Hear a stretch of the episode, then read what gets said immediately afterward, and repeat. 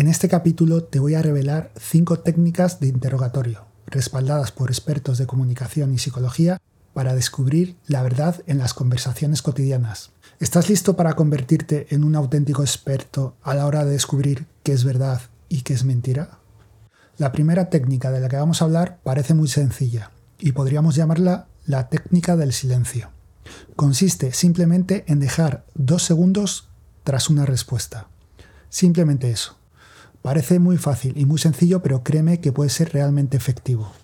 Imagina que preguntas a alguien, ¿has hecho algo indebido? Y te responde que no. Aquí es donde entra en juego la magia de la pausa. Tras hacer la pregunta, espera dos segundos antes de hablar. Si la persona miente, esos segundos se sentirán como una eternidad. Y esto hará que se sienta incómoda y que quiera rellenar ese hueco, con lo que puede ser que acabe contándote algo que no quería contarte. Según varios estudios de psicología del comportamiento, el silencio incita a la gente a llenar el vacío, a menudo revelando más de lo que pretendía. Por ejemplo, un estudio de 2018 publicado en The Journal of Applied Research on Memory and Cognition encontró que las pausas en el interrogatorio pueden aumentar la probabilidad de detectar mentiras. Para resumir, esta táctica podrías utilizarla de la siguiente manera. Haz una pregunta. Después de eso, en lugar de seguir hablando, espera. Si no te está mintiendo, esos dos segundos no tendrán mayor importancia, pero si esa persona te está mintiendo, probablemente esos dos segundos sean los dos segundos más largos de todo su día. Y entonces esa persona tendrá la necesidad de decir algo para romper eso que se le está haciendo terriblemente incómodo. Ten en cuenta que si esta persona empieza a hablar para rellenar esa pausa, no tiene por qué significar que te esté mintiendo, pero sí supondría una señal de alarma que nos tiene que poner en aviso. Vamos ahora con el segundo hack. La siguiente técnica consiste en afirmar tres veces con la cabeza, manteniendo el silencio y la mirada en la persona con la que estás hablando. Igual que la anterior, puede parecer una técnica extremadamente simple, pero te aseguro que puede ser muy efectiva. Al inclinarte y asentir sutilmente después de una respuesta, transmites que estás involucrado y expectante. Esto, según varios experimentos psicológicos y científicos, crea una presión implícita para que la otra persona añada más información a su respuesta inicial. Veamos un sencillo ejemplo de esta táctica. Imagínate que le preguntas a tu hijo, ¿qué ha pasado en el colegio que me ha llamado tu profesora? Y él responde, no sé. Tras esa respuesta, inclínate sutilmente hacia adelante y despacio mueve la cabeza hacia arriba y hacia abajo tres veces. Este lenguaje corporal le está transmitiendo que estás a la espera y que le sigues escuchando, porque quieres que siga hablando. Y esto hará que casi inconscientemente, después de esto, él añada algo de información a su primera respuesta. Por ejemplo, puede que sea por el trabajo que no ha entregado a tiempo. Veamos ahora la tercera técnica que se llama retrocede en su relato y es especialmente útil.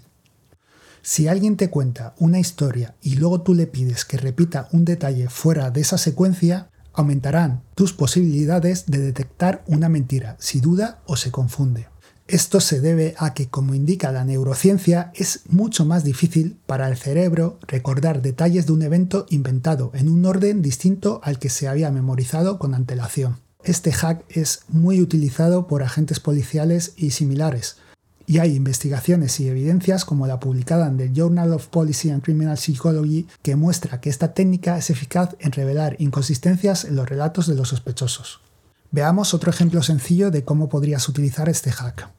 Tú preguntas a tu hijo, ¿qué has hecho hoy al salir de la escuela? Y él responde, Caminé hacia casa de Pedro, estuvimos haciendo un trabajo de ciencia, comimos unos bocadillos y luego esperé al autobús para volver a casa. Si es cierto, esa historia está grabada en su cerebro de forma fluida y accesible, pero si miente, si se trata de un relato que se ha inventado, tendrá muchas más dificultades para acceder a esa historia en su cerebro en un orden diferente.